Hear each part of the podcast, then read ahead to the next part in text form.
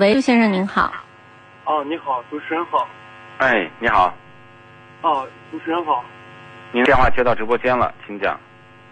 呃，就是我是去年买的那个二零一七款的那个明锐，嗯，然后他们就是最近过那个减速带或者过个坑的时候，它的两个前轮都吱吱吱吱的响。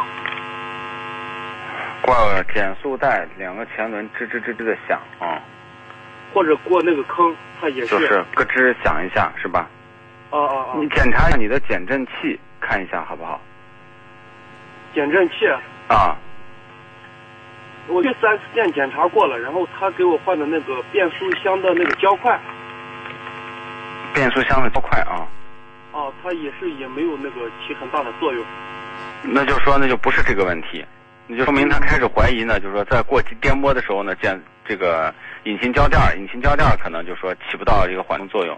那如果这样的话，你还可以检检查，比如说像这个弹簧的上上上盖儿啊，然后减震器啊，这都是这都是要检查的，因为现在斯柯达的质量比较差，所以它的零部件的质量比较差，就用用用用，就是各种问题又出现了。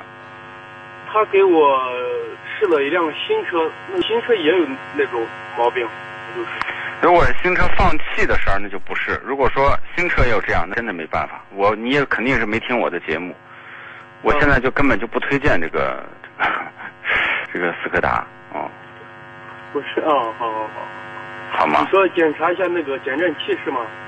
你你还是就是，我觉得如果实在不行了，我们就找找专业的地方，就是不要到 4S 店去了，我们哦找找专业的地方，让他给你再排查排查。